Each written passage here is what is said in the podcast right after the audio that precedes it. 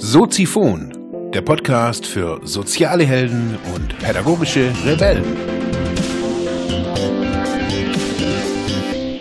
Ja, herzlich willkommen zu Soziphon Nummer 39. 39 haben wir schon. Yeah.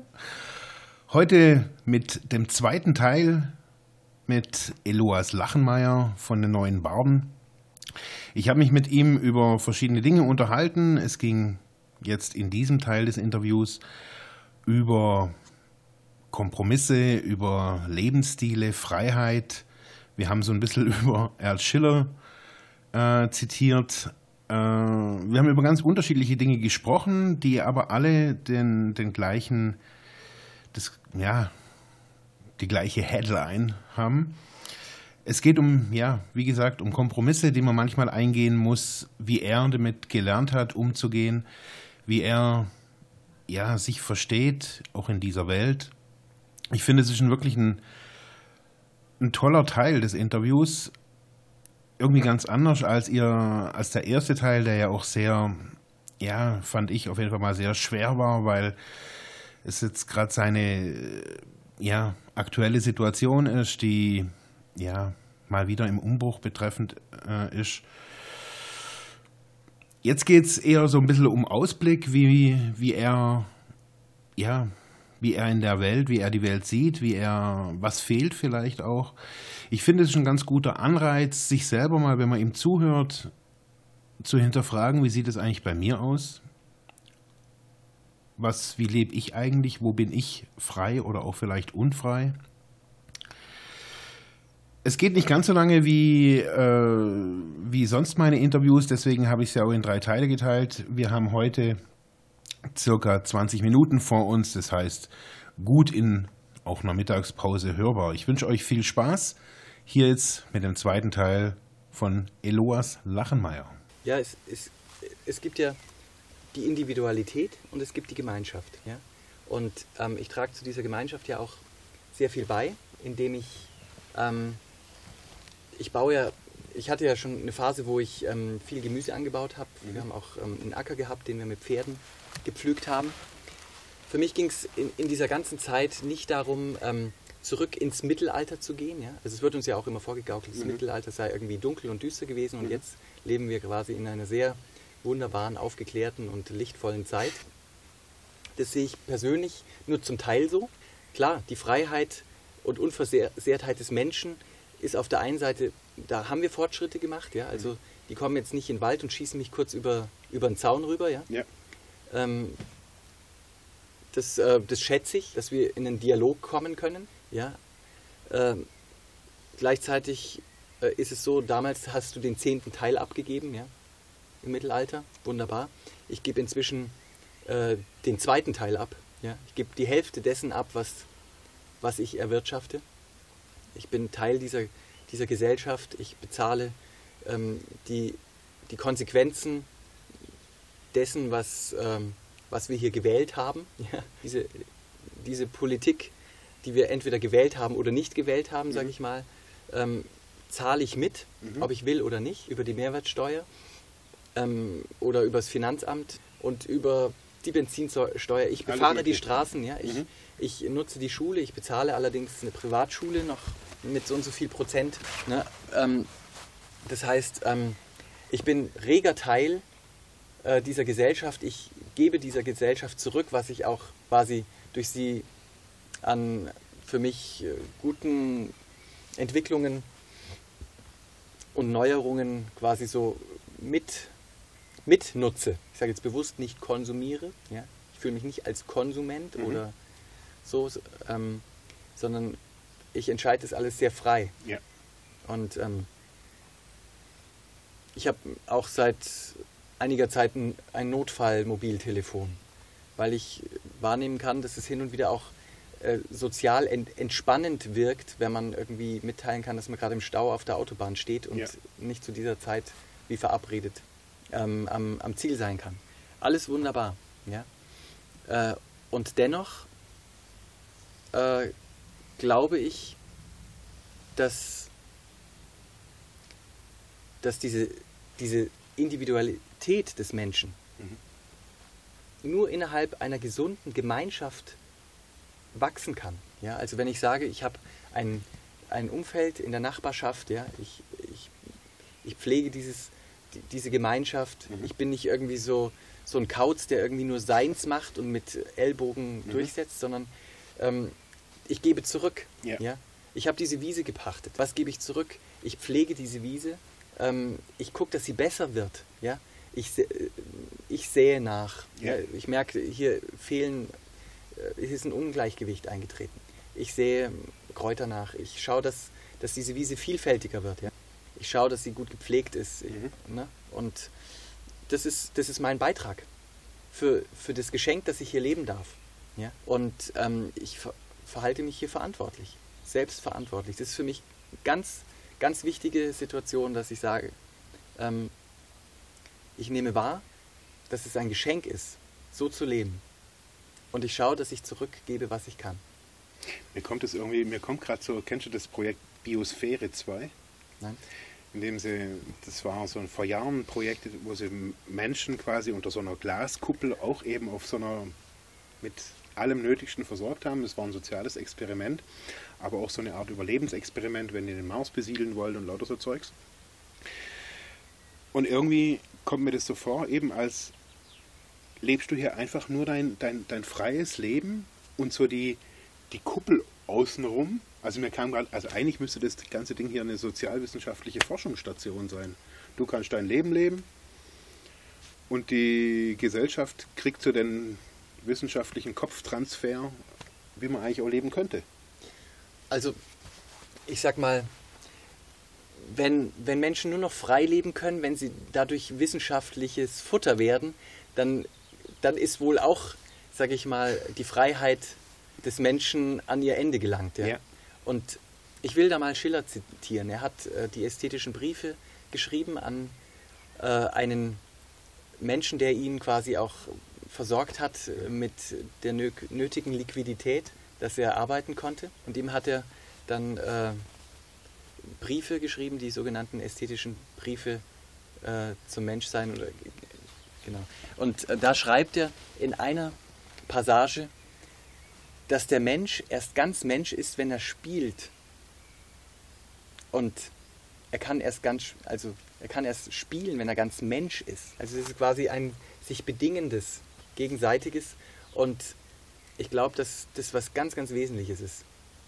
Dass der Mensch eigentlich, also spielen im Sinne von, dass er sich seiner Freiheit bewusst ist und ausprobieren darf, mhm. ja, dass er scha schauen kann, was funktioniert, ja, und das in einer hohen Verantwortlichkeit, ja, dass dieses Spielen wiederum ihn überhaupt zum Menschen macht. Und wenn er, wenn er das nicht tut, dann, dann ist er in dem Sinn nicht Mensch, ja, weil das Innerste, was in den Menschen eingeschrieben ist, ist dieses Spielen. Das ist, Spielen hat was mit schöpferisch sein zu tun, ja. ja. Und wenn in der Bibel steht, äh, Gott schuf den Menschen als sein Ebenbild, dann muss ich das so hinnehmen. Mhm. Dann muss ich sagen, gut, wenn es so ist, ja, egal ob ich jetzt, ich kann es ja einfach mal als philosophische Postulation auch einfach so, so sehen, mhm. diesen Ausspruch und sagen, gut, wenn da ein schöpferisches Wesen war und gespielt hat und solch eine unglaubliche, facettenreiche ähm, Schöpfung hinterlassen hat, dann will ich das auch. Ja? Und ähm, das das hat für mich einen ganz hohen Respekt, mhm. diese Schöpfung. Und ich bin Geschöpf. Gleichzeitig mhm. kann ich darin auch quasi Schöpfer sein. Man könnte dir natürlich jetzt wieder vorwerfen, irgendwie du siehst das hier alles nur als Spiel und verlierst da deine Objektivität. Ja, aber wenn man die, die Schillerschen Briefe gelesen hat, dann geht es ja weiter, dass quasi dieses Spielen und woraus sich dann das Menschsein ergibt und was ist ein Mensch, ja, der quasi eine hohe Ver Verantwortung lebt ja, und ein ho hohes ethisches Bewusstsein hat, dass das ihn dadurch schon zu einem sehr kompetenten Lebewesen macht auf dieser Erde. Und ich äh, würde sagen, in diesem Moment, wenn ein Mensch sehr, sehr kompetent wird, in einer Selbstbestimmtheit und Selbstverantwortung zu leben, dann wird er mehr und mehr objektiver weil er die Folgen seines Tuns übersehen kann. Und so wird er vom Subjekt zum, Objek zum, Mhm. zum objektiveren Menschen und letztlich ähm, darf es eigentlich keinen, keinen anderen Menschen geben außerhalb von dir selbst, der entscheidet, ob du gerade subjektiv oder objektiv bist. Das darf jeder nur für sich selbst entscheiden, weil er jeder nur sein eigenes Leben überblicken kann. Also ich würde mir nie herausnehmen, jemand anderen zu sagen, äh, du bist gerade subjektiv. Außer wenn er über die Grenze der Freiheit geht, wo, wo die Freiheit des anderen anfängt.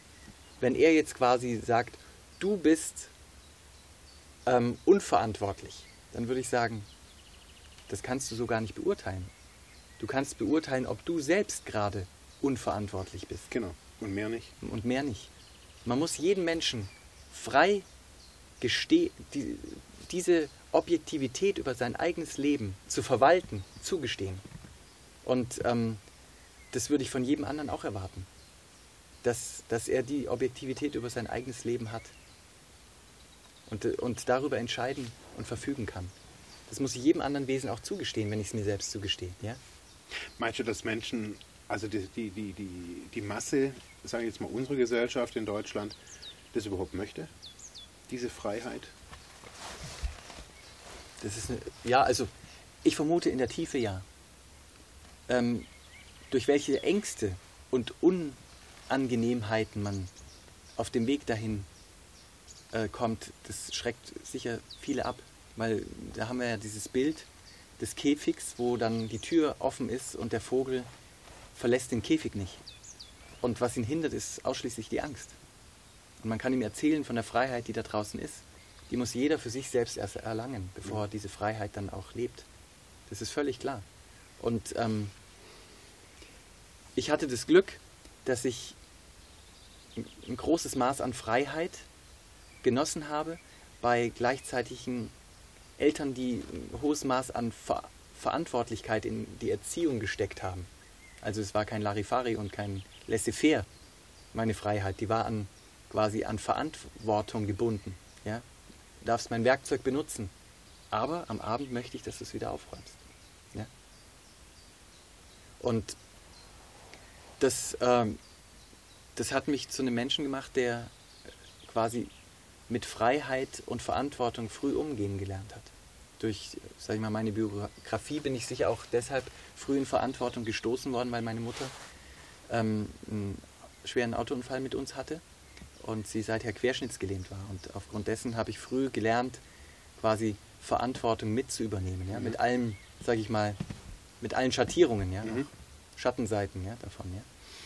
Aber ähm, darüber habe ich gemerkt, ja, äh, es ist wichtig, über mich selbst hinaus zu, zu sehen und zu schauen, wo kann ich auch ähm, helfend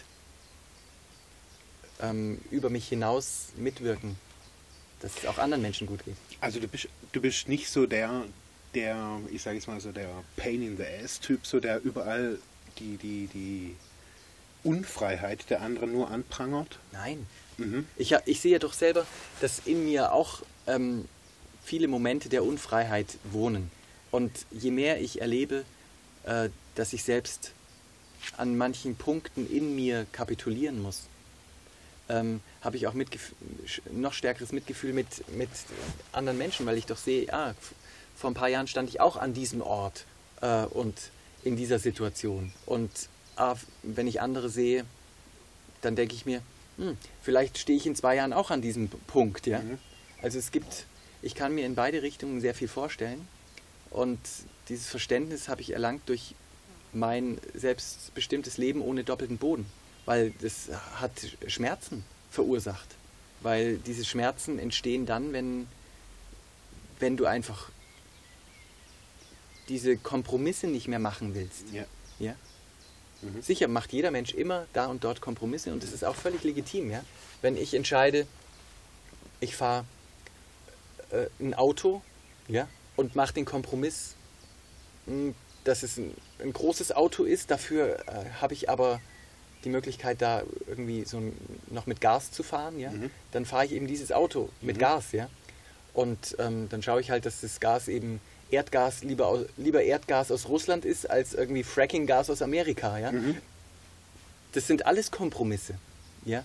Aber wenn, wenn ich jetzt so in die, in die Welt rausgucke oder mal so, mir geht es immer so, wenn ich durch Ravensburg oder durch die Städte laufe, wo ich so bin, da wollen die Leute Europameisterschaft, Bildzeitung, Leberkäse wecken, regelmäßig ihren Kaffee morgens und dreimal im Jahr oder zweimal im Jahr in Urlaub. Ja. Das ist Freiheit. Auch, das ist auch Freiheit. Ähm, die Frage ist, also ich liebe es, dass wir Weltmeister geworden sind. Da habe ich mhm. plötzlich auch so ein Gefühl in mir, was ich gar nicht kannte. Ja? Mhm. Hab mich gefreut. Ja? Ich weiß nicht mal die Namen von den ganzen Leuten, die die Tore geschossen haben. Ja? Egal. Aber ich kann es verstehen. Das, das schafft ein Gruppengefühl, was wir so bisher nicht kannten, wo irgendwie eine Sehnsucht im Menschen auch ist, das zu haben. Leberkäse schmeckt auch gut und ähm, alles in Ordnung, sage ich mal. Aber die, und zweimal im Jahr im Urlaub fahren ist auch in Ordnung. Mhm. Aber die Frage ist, ähm, wodurch werden diese, sage ich mal, Bedürfnisse übersteigert? Dass ich zwei Jahre, zweimal im Jahr in Urlaub fahren muss, mhm. hängt vielleicht damit zusammen, dass ich die ganze restliche Zeit eine sinnentleerte Arbeit habe. Ja? Dass ich äh, diesen Leberkäse unbedingt äh, schnell haben will, mhm. weil ich vielleicht nicht genügend Zeit habe oder vielleicht auch ähm, ich den Eindruck habe, ich habe nicht genügend Geld, mir, mir, irgendwie vernünftig Essen zuzubereiten. Ja? Und dieses einmal alle vier Jahre auf Fußball hinzuleben oder mittlerweile alle zwei Jahre, ist vielleicht auch ähm, eine, ein Ersatzgefühl für lebendige Gemeinschaft, die ich so in meinem unmittelbaren Umfeld nicht mehr unbedingt erleben kann. Ja, und ich selbst finde Fußball auch ist eine tolle Sache, ja, Völker verbinden, wunderbar. Ja. Aber ähm, ich erlebe eben auch, die, dass, es, dass es instrumentalisiert wird, um Ersatzbedürfnisse mhm. zu, äh, quasi zu befriedigen. Ja? Oder, also oder so, so, eine Art Substituierung. Ja, es ist sowas wie, wenn ich schon nicht das kriegen kann, dann, dann halt hier. Ja. Ja? Und und das finde ich ist instrumentalisiert in dem Moment. Weil klar, uns ist allen klar, wir kaufen dann für hunderte von Euros unsere ganzen ähm, Deutschlandfahnen, die werden äh, Autospiegel und, und was ja. weiß ich und ja. ja. Ähm, geile Sache, ja. Aber der Vereinssport im Dorf, ja, mit Fußball oder auch Handball oder was auch immer und mhm. dieses sich da begegnen, mhm. nicht nur im Alkohol, sondern im Gespräch. Wie geht's mhm. dir denn da auf deiner Waldwiese? Ja ja, hast du immer noch Stress mhm. oder so, ja. Das, ist, das wäre für mich die wirkliche Gemeinschaft und mhm. nicht dieses wieder mal globalisierte Viva-Ding, äh, wo, ähm, wo wir dann quasi den Ersatz dafür bekommen, für mhm. das eigentliche Wirkliche. Ja. ja. Und der Leberkäse steht für mich halt dann für so ein Konzentrat, was ähm, diese wunderbare Tafel ersetzt, mhm. an dem wir mit unseren Freunden sitzen, wo eine Flasche Wein da steht, wo ähm, Fleischbällchen da sind, wo ich noch weiß, von welchen Biobauern die kommen. ja. Und äh, Salate aus dem eigenen Garten und Tomaten und Wein, Weib und Gesang, ja, ja. sag ich mal. Ja? Mhm. Der schöne, laue Sommerabend ja. mit in, in der Gemeinschaft von äh, vielen Freunden. Ja, das war's erstmal vom zweiten Teil des Interviews. Es wäre schön, wenn ihr irgendwie ja, vielleicht nochmal in euch geht, jetzt eben, wie vorhin angesprochen, vielleicht in der Mittagspause oder nach dem Arbeiten. Und überlegt mal, wo, wo geht ihr hin? Wo, wie geht ihr jetzt auch in der WM mit so einem Thema um? Wo feiert ihr eure Ersatzbefriedigung mit Leberkäswecken, der vielleicht bei euch anders aussieht? Wo feiert ihr Wein, Weib und Gesang mit miteinander. Ich wünsche euch einen schönen Tag, ein kommendes schönes Wochenende und wir hören uns morgen wieder. Ciao.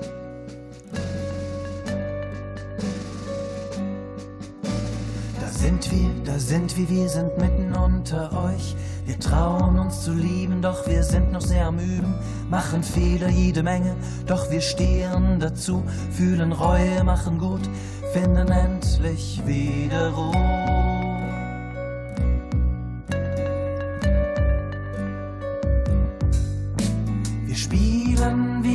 Kinder, denn der Mensch ist nur ganz Mensch, solange er spielt. der Mensch kann auch nur spielen, wenn er wirklich ganz zum Menschen sein hinzieht. Wir sind die friedvollen Krieger, wir können verlieren und sind trotzdem die Sieger, weil wir wissen, dass der Kampfplatz nur in unserem Herzen liegt. Verändern wir die Welt, wenn in uns wieder Frieden ist.